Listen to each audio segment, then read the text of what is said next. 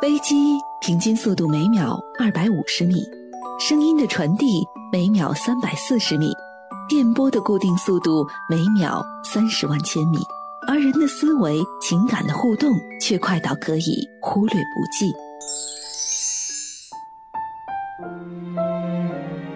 坐上一班飞往未知的客机，经历一场痛彻心扉的声音之旅，一直从故事的开始到结局。喜马拉雅晚班机，从我这里这里直达你心。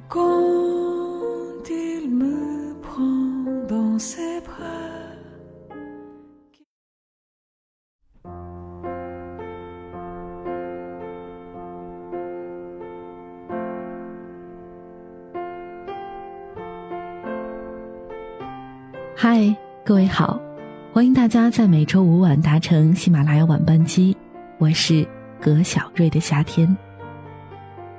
在两周之前征集想要和我一起做节目的小伙伴们，果然得到了大家的积极响应，很多朋友举手报名，出乎我的意料，甚至还有专门打电话给我，问我安排在什么时间录节目。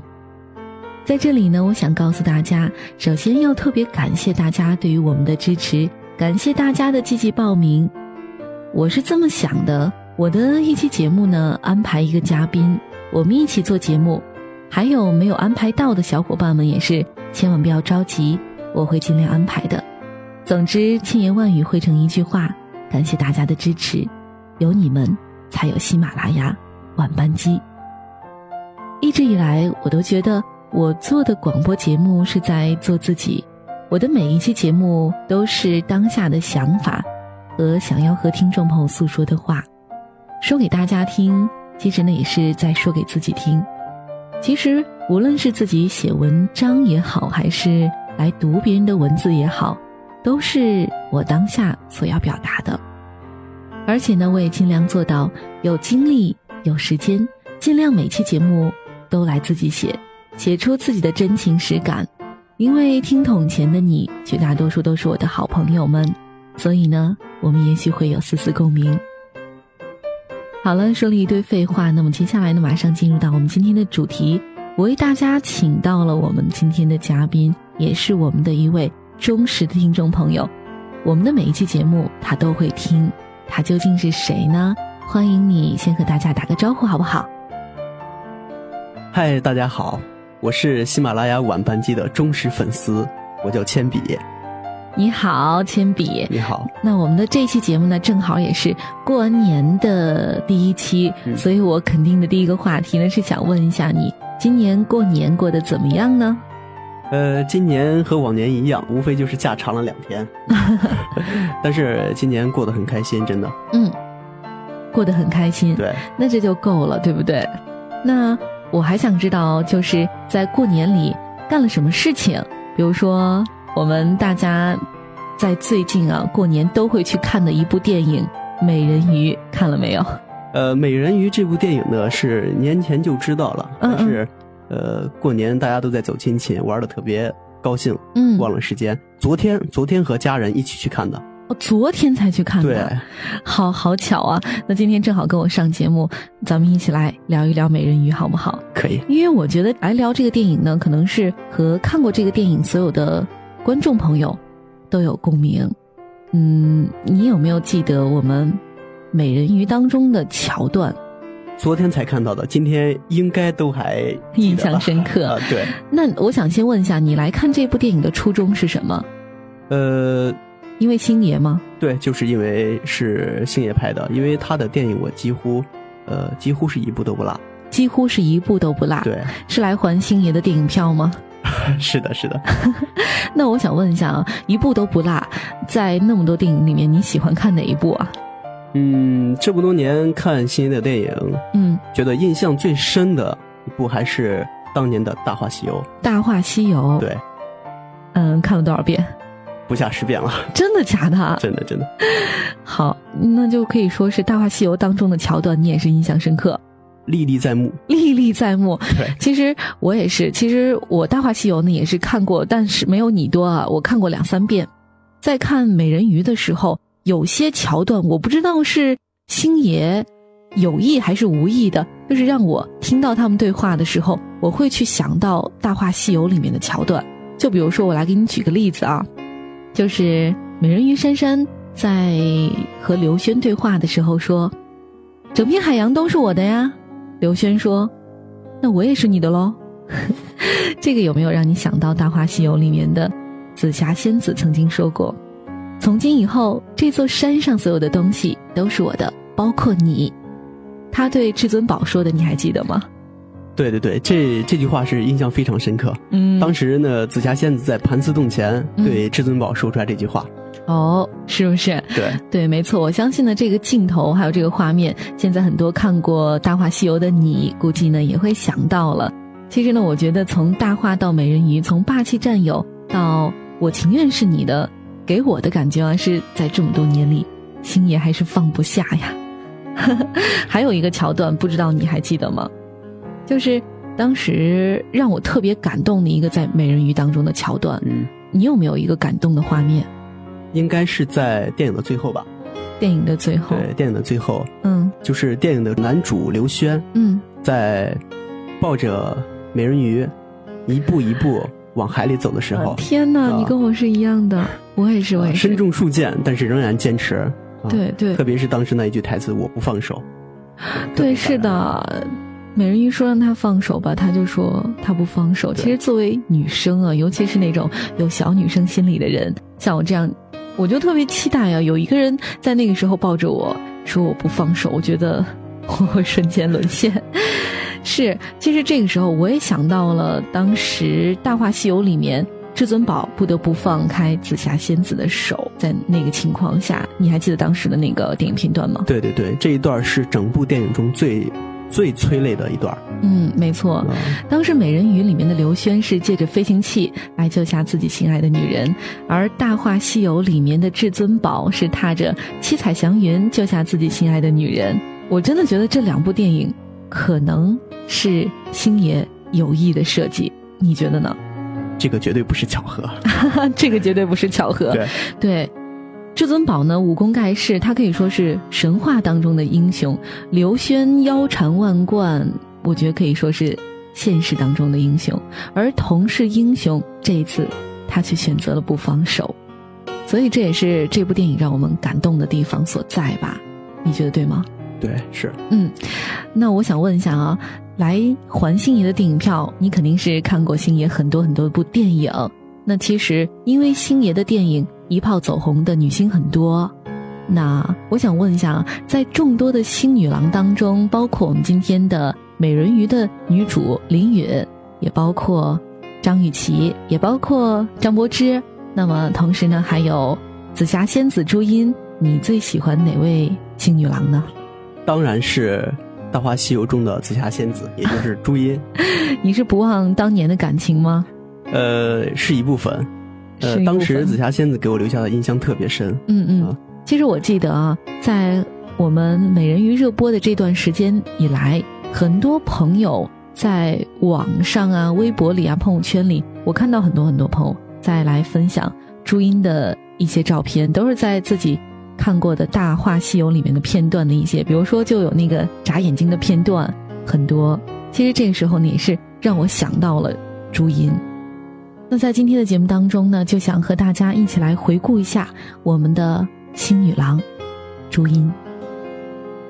紫霞仙子曾在《大话西游》里所说的这句话是：“我的意中人是一个盖世英雄，我知道有一天他会在一个万众瞩目的情况下，身披金甲圣衣，脚踏七色云彩，来娶我。”春节期间，美人鱼上映。看完，很多朋友都跟我说，林允是很清纯也很美，但总是感觉少了点什么。他说不像《大话西游》里的朱茵，朱茵眼睛一眨，我的心就为之一颤。那个摇头晃脑、古灵精怪、对爱情充满憧憬的紫霞，何尝不就是每个爱做梦女孩的真实写照？朱茵出生在一个小康之家，一家四口非常幸福，有一个比她大十岁的姐姐。从小朱茵就非常出众，和妈妈上街，永远有人拿着相机拍她。小学起就总有男孩子护送她回家，女孩子也很喜欢和她一起玩。她就是那种快人快语的姑娘，让人恨不起来。在《偶像来了》里，朱茵的一句话让谢娜潸然泪下。她说：“你本来就好美。”很多演喜剧的那些人，他不停的要给大家带来快乐，而就压抑住了自己的内心世界。朱茵理解谢娜，不单单因为她的好性格，也因为她曾经爱过这样一个人。她的好性格也源于她的幸福家庭。她说：“入行十年来。”妈妈每天都会留饭给我，然后坐在那儿看着我吃。我觉得这个时刻对于我来说很重要。无论我在外面做什么，家人都在背后无条件的支持我。一九九零年，朱茵进入香港演艺学院就读。一九九一年底就被导演陈嘉上挖掘，邀请出演《逃学威龙二》，这是他人生当中的第一部戏。镜头里的她青涩而美丽，也是这部戏让他认识了星爷。这两个人这辈子基本就是彼此的 A B 面，提 A 就不会避开 B。此时，星爷与女友罗慧娟的地下恋情已经维持到了第三年。此后，无论香港新闻媒体如何捕捉到星爷与朱茵去外地旅行及同宿同飞，星爷和朱茵。始终既不承认，也不否定的态度。朱茵不但完全符合星爷曾公开说过的梦中情人标准，还和星爷有很多共同点。一九九四年的时候，两人一度走到了谈婚论嫁的地步。一九九五年拍《大话西游》的时候，星爷恋爱三年之痒到期，与莫文蔚爆出绯闻，让朱茵肝肠寸断。泪洒记者会，朱茵说：“周星驰太花心了，在这三年半的时间内，我流过的眼泪实在太多，受的痛苦也太深了。总之，人生恋爱应该尝到的喜怒哀乐，我已经全部尝到了。每对情侣都可能发生矛盾，我发觉大家需要透透气而重新发现对方。毕竟两个人钻牛角尖，钻得太厉害是不好的。我们分手的原因，主要是我觉得他暂时。”不适合恋爱，在爱与痛苦的天平上，痛苦的比重太大了。朱茵说的很直白，她硬是要把感情往地下发展，也是我难以忍受的原因。这种掩藏着的感觉太难堪，没有尊严，根本不忍道。最让他伤心的是，儿子大过天的星爷妈妈也改口说，很不喜欢他。在拍完这部电影之后。他也悄悄和他分了手，自此再也不愿提他。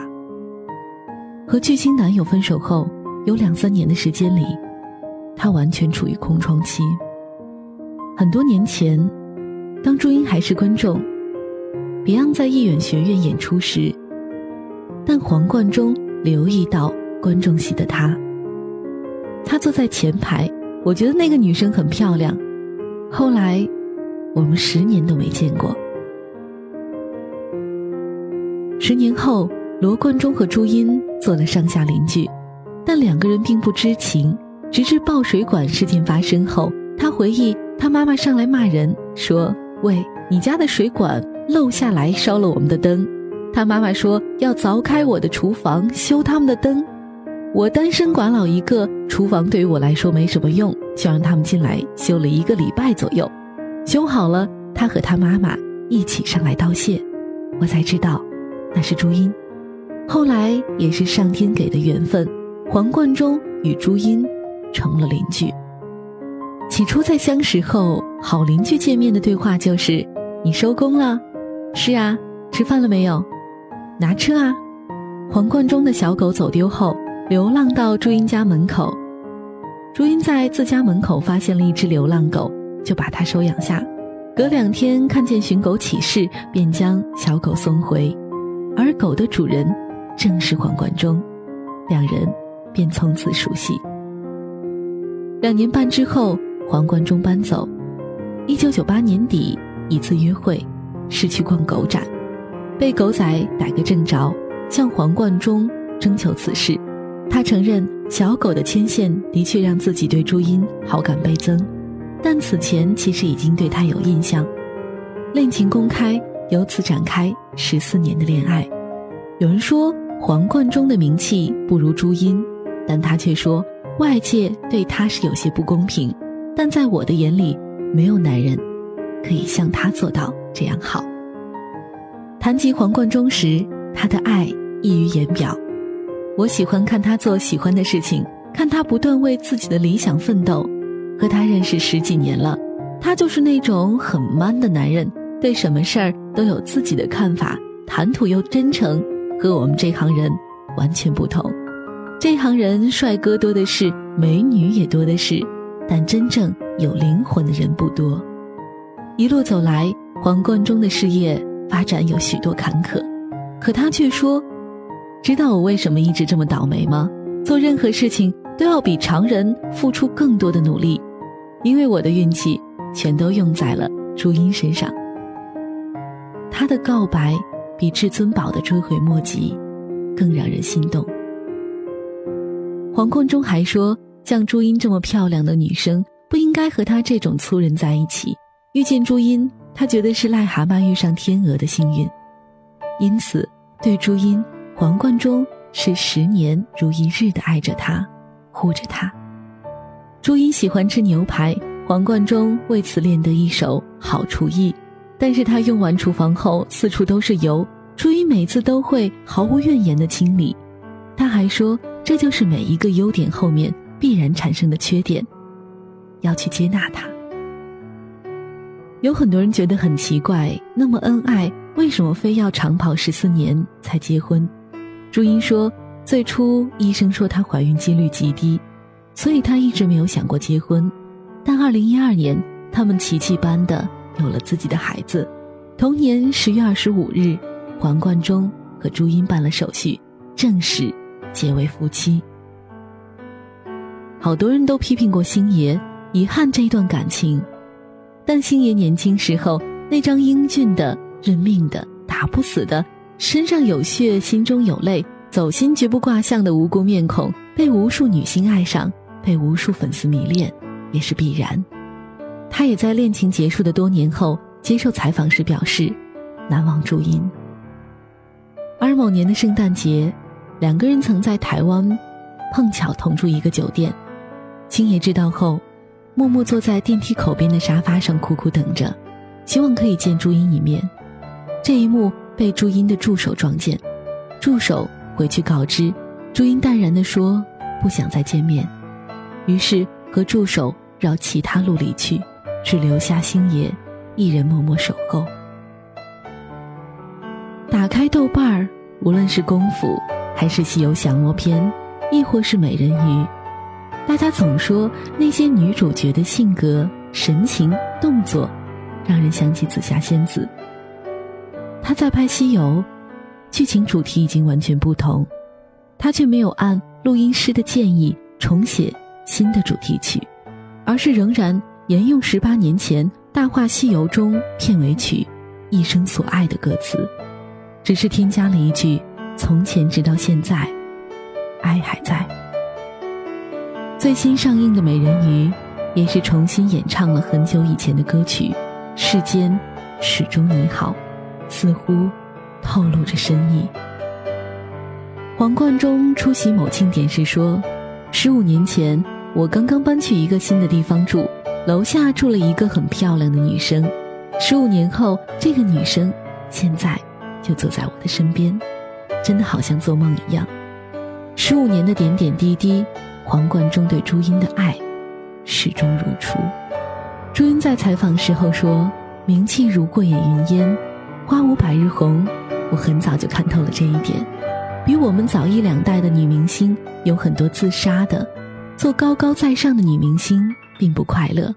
我以前脾气很坏，但是我后来也学会了一点，让男人走在前面。这是因为我的老公，我才学到的。在公开场合，他从不避讳说起他。这么多年来，在人前他都会依然牵着她的手。因为朱茵曾说过：“不掩藏，才是有尊严和足够爱。”现在的朱茵，拥有一个美满的家庭，拥有自己心爱的女儿和心爱自己的丈夫。她依然是那个眼睛会说话的仙子，而她的那个我的意中人是个盖世英雄。有一天，他会踩着七色云彩来娶我的愿望。早已在现实当中实现了。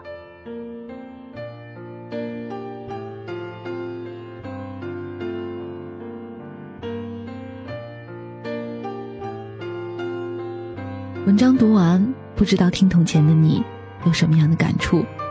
今天呢，坐在我身边也有一个我们的听众，那么现场我也来采访一下他的感受究竟是什么？我想问一下铅笔同学。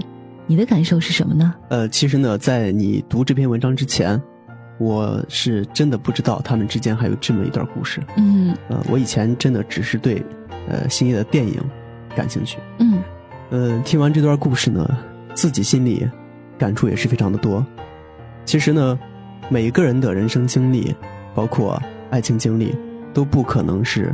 一条直线，嗯，不可能是一帆风顺，对，不可能是一帆风顺，嗯，呃，人生本来就是很复杂的，嗯，这篇文章呢，也给了我们一个美好的结局。有些时候呢，失去也许就是另一种收获。嗯，说的太好了，这句话，确实是这样的。而且我知道，在我身边坐的这位我们的忠实粉丝铅笔，他每一期节目都会来听喜马拉雅，呃，包括我的。葛小儿的夏天，也包括我们的月月牌橡皮擦擦，同样的包括我们的男主播阿迟，每一期节目你都会听，对不对？对。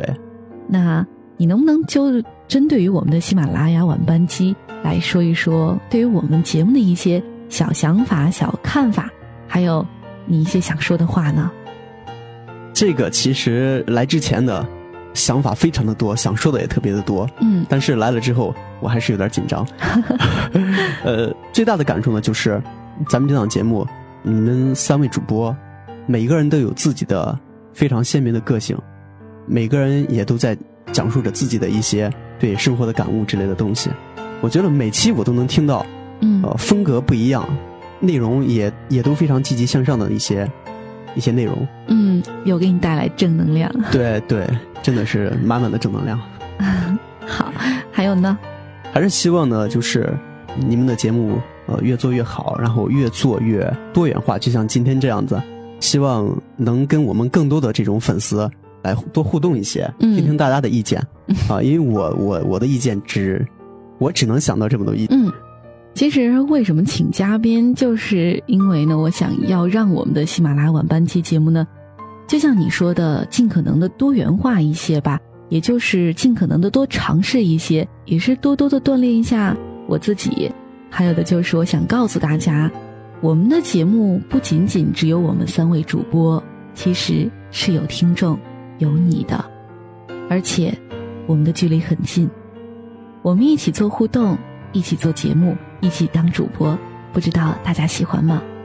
那今天呢，给大家请到的是我们的忠实粉丝铅笔。